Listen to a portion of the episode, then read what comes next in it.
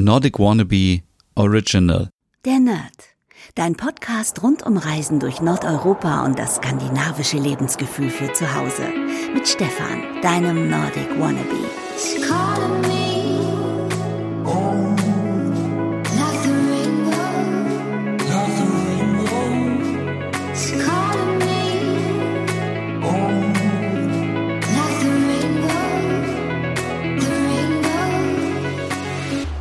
Hey liebe Nerdies und herzlich willkommen zu einer neuen Podcast-Ausgabe der Nerd Dimes Gandhi Podcast. Mein Name ist Stefan und heute gibt's einen Tipp, wie du dir kostenlos ein Stückchen Skandinavien nach Hause holen kannst. Und das ist total einfach, wenn du jetzt auch zu Hause sitzt und ja, man kann immer noch keine Freunde treffen, man kann oder sollte nicht so viel rausgehen, beziehungsweise nicht mit mehreren Leuten und ja, vielleicht fällt einem auch schon die Decke auf den Kopf dann gibt es natürlich immer noch die Möglichkeit, sich skandinavische Serien und Filme anzuschauen.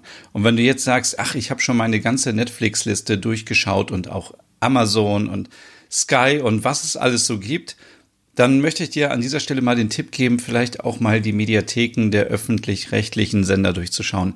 Das habe ich jetzt mal wieder gemacht. Ich war bei ZDF, bei der ARD und ähm, bei Arte unterwegs und habe geschaut, was die dort an kostenlosen Serien anbieten. Und das ist eine ganze Menge. Also zum Beispiel bin ich wieder auf die Serie Hannah Svensson gestoßen, Blutsbande.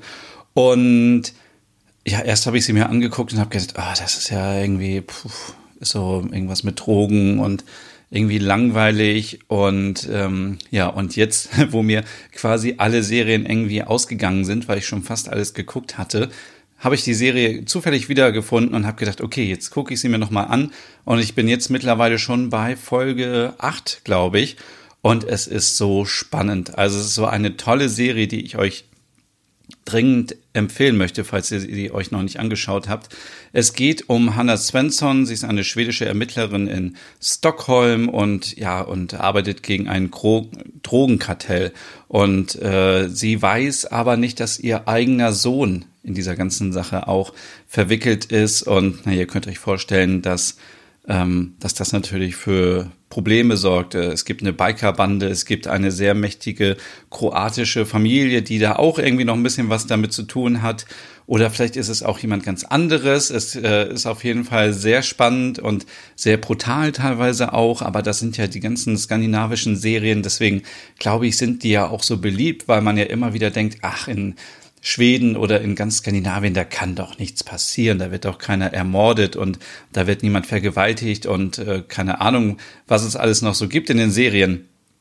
Und dann ist man gerade wieder so geschockt, wenn man denkt, nein, das kann doch nicht sein, dass in Schweden irgendwie auch Drogen vertickt werden und in Stockholm. Aber na gut, die Realität ist natürlich, dass es das sicherlich überall gibt, aber man hat ja so dieses positive Image von Skandinavien und deswegen würde man niemals äh, irgendwie Morde oder andere Kriminalfälle damit in Verbindung bringen. Das ist so meine Theorie, warum skandinavische Serien so erfolgreich sind. Eine andere Serie, die auch sehr gut ist und ach übrigens von Hannah Svensson, gibt es die erste Staffel in der ZDF-Mediathek. Ihr findet die Links auch alle in der Podcast-Beschreibung. Da ist ein Blog-Post von mir und da habe ich alles für euch mal aufgeschrieben. Die zweite Serie ist Springflut. Die habe ich euch, glaube ich, schon mal vorgestellt. Es geht um eine ja, ähm, Polizeischülerin, auch in Stockholm und später ist sie Polizistin und sie ermittelt auch bei mehreren Mordfällen und sie ist bei der ganzen Sache auch so ein bisschen auf der Suche ja, nach vielen Antworten, die ihr eigenes Leben betreffen. Also ich möchte nicht zu viel verraten, aber ähm, ihre Vergangenheit ist auch halt ein bisschen ähm, ja, sagen wir mal, nicht gewöhnlich. Und äh, von daher ist es total spannend, wie das immer sich wieder überschneidet mit den aktuellen Mordfällen. Und ja, da gibt's auch die erste Staffel in der ZDF-Mediathek. Und wir bleiben direkt bei beim ZDF. Da gibt's auch die Serie Countdown Copenhagen. Die habe ich euch auch schon so oft vorgestellt. Und jetzt ist eigentlich der richtige Zeitpunkt, sich die auch mal anzuschauen. Es gibt zwei Staffeln. Ähm, die erste Staffel kümmert sich um einen ähm, ja, eine Geiselnahme in der Kopenhagener U-Bahn und die zweite Staffel ist über eine, ja, wieder eine Geiselnahme, aber diesmal auf der Fähre zwischen Dänemark und Schweden. Und äh, ganz viele von euch haben sicherlich diese Fähre auch schon mal benutzt, ich auch. Und es ist immer wieder total spannend, wenn man dann die Serien sieht, äh, wo man selber schon mal vielleicht war und ja, hat wieder dieses Erlebnis und denkt sich so, okay, auf einer Fähre, da, da wird ja wohl überhaupt nichts passieren. Aber man weiß ja nie, man weiß ja nie. Dann gibt's auch gerade noch die erste Staffel von Trapped, Gefangen Island. Da ähm, geht es um den Kommissar Andri Olafsson. Äh, ihr kennt ihn sicherlich schon aus der ersten Staffel. Ein großer, stämmiger Polizist, mh, hm, der immer ganz äh, ruhig agiert und unterwegs ist und ja, der ermittelt eben auch bei sehr mysteriösen Mordfällen und in der ersten Staffel zum Beispiel wird eine Leiche gefunden und man weiß nicht, wer ist jetzt der Mörder, ist der Mörder noch auf der Insel, niemand darf die Insel verlassen und es ist gerade Winter und äh, eigentlich fast immer dunkel und ja, jetzt gibt's die zweite Staffel. Die erste Staffel gibt's bei Amazon Prime und bei Sky, falls ihr das habt. Dann könnt ihr dort erstmal die erste Staffel euch angucken und dann in der ZDF-Mediathek die zweite Staffel. Ja, und jetzt kommt ein bisschen was fürs Herz sozusagen. Ähm, kennt sicherlich jeder, der, äh, der Schweden liebt, und zwar Inga Lindström. Die Filme sind ja wirklich sehr, ähm, sehr romantisch immer und alles ist so schön und die Menschen sind schön, sehen gut aus und verlieben sich, Mann und Frau und äh, das äh, es gibt immer vielleicht noch irgendwo ein rotes Schwedenhäuschen, was äh, irgendwo gezeigt wird äh, mit schönen Landschaften. Und dann gerät die ganze Geschichte so ein bisschen, ja, weiß ich nicht, außer Kontrolle. Aber am Ende gibt es immer ein Happy End. Ich glaube, das kann ich an dieser Stelle hier verraten. Und vielleicht ist es für den einen oder die andere so ein bisschen zu schnulzig, aber gerade jetzt in solchen Zeiten, wo irgendwie wir so viele Nachrichten hören über Krankheiten, Todesfälle, mm, da ist es vielleicht auch ganz gut, wenn man mal so einen, einen Abend sich einen Inga Lindström-Film anschaut und ja, einfach mal so ein bisschen wieder dieses Gefühl von heiler Welt und alles ist in Ordnung sich nach Hause holt. Dann gibt's natürlich auch Midsommer ist bald wieder in wenigen Monaten. Da passieren natürlich auch Morde. Da gibt's die Serie von der, ähm, inspiriert von den Romanen der schwedischen Autorin Vivika Steen. Ähm, und das ZDF zeigt dort aktuell die sechste Staffel mit neun Folgen. Habe ich mir auch noch nicht angeschaut. Ich habe bisher nur die alten mh, hm, Fälle mir angeguckt und äh, das spielt in äh, Sandham auf der Schereninsel Sandön. Und äh, es geht da um den, ähm, den, der Ermittler heißt Thomas und ähm, zusammen mit seiner ehemaligen Mitschülerin Nora löst er eben die Fälle. Ja, dann wohl ein Klassiker unter den skandinavischen Serien, Die Brücke. Glaube ich, muss ich euch nicht erzählen. Wer jetzt die Brücke noch nicht gesehen hat, dann äh, bitte sofort in die Ecke und schämen.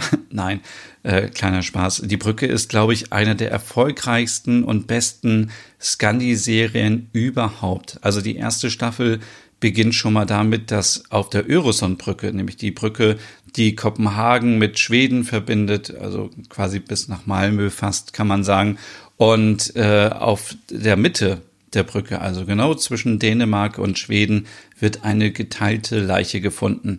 Ja, und jetzt äh, stellt sich natürlich die Frage, wer ist dafür verantwortlich? Ist das die dänische Polizei oder die schwedische Polizei? Am Ende kommt es so, dass ähm, ein Ermittlerteam aus beiden Ländern äh, sich darum kümmert, herauszufinden, wer der Mörder ist und es ist wirklich total spannend.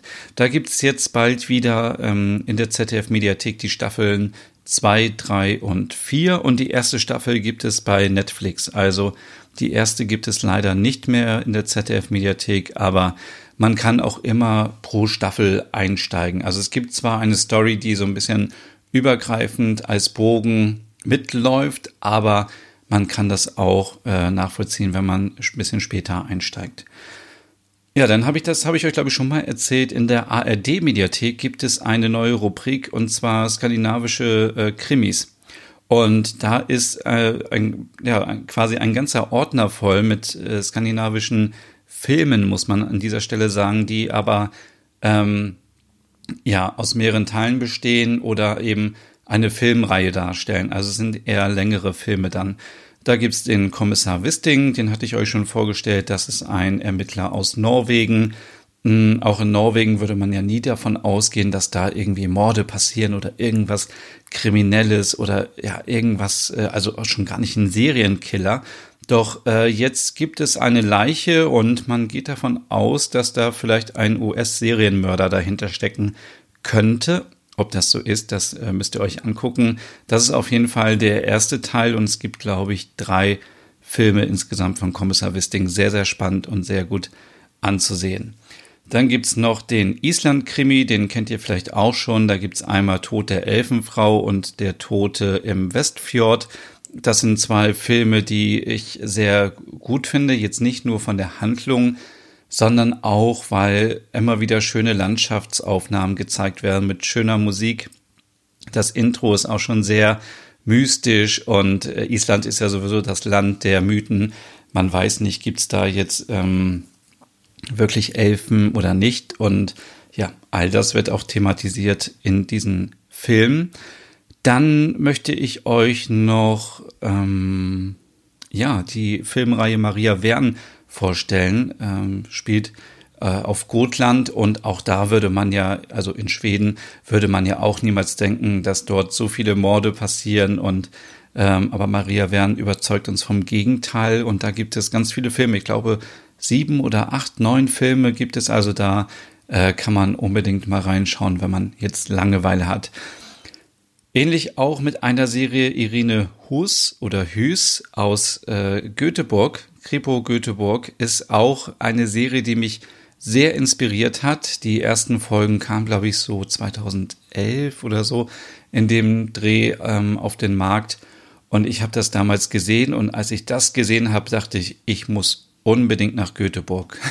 Das war so spannend alles und ich fand diese Schauspielerin so inspirierend und ich glaube, sie ist auch eine der ersten äh, Rollen mit, die starke Frauen zeigen. Und ich finde es immer gut, wenn starke Frauen gezeigt werden, die eben noch ihr Privatleben äh, meistern müssen, ähm, ihr, ihren Haushalt, quasi ihren Mann, ähm, das Kind und alles. Und es ist nicht so wie ähm, bei vielen anderen Serien, dass man einfach immer so nur die, die Rolle sieht, äh, in Form des Berufes, also als Polizistin oder als Kommissarin oder keine Ahnung. Und in diesem Fall bekommen wir ganz viel privat auch mit. Was, was passiert eigentlich bei ihr? Was sind die täglichen Herausforderungen? Äh, der Mann ist, glaube ich, Koch und beide gehen arbeiten und wie kriegen sie es hin? Äh, das, äh, und ja, es ist total spannend. Also ich, äh, diese Serie habe ich damals geliebt. Sehr, sehr schade, dass es keine äh, neuen Folgen gibt. Das ist sehr schade.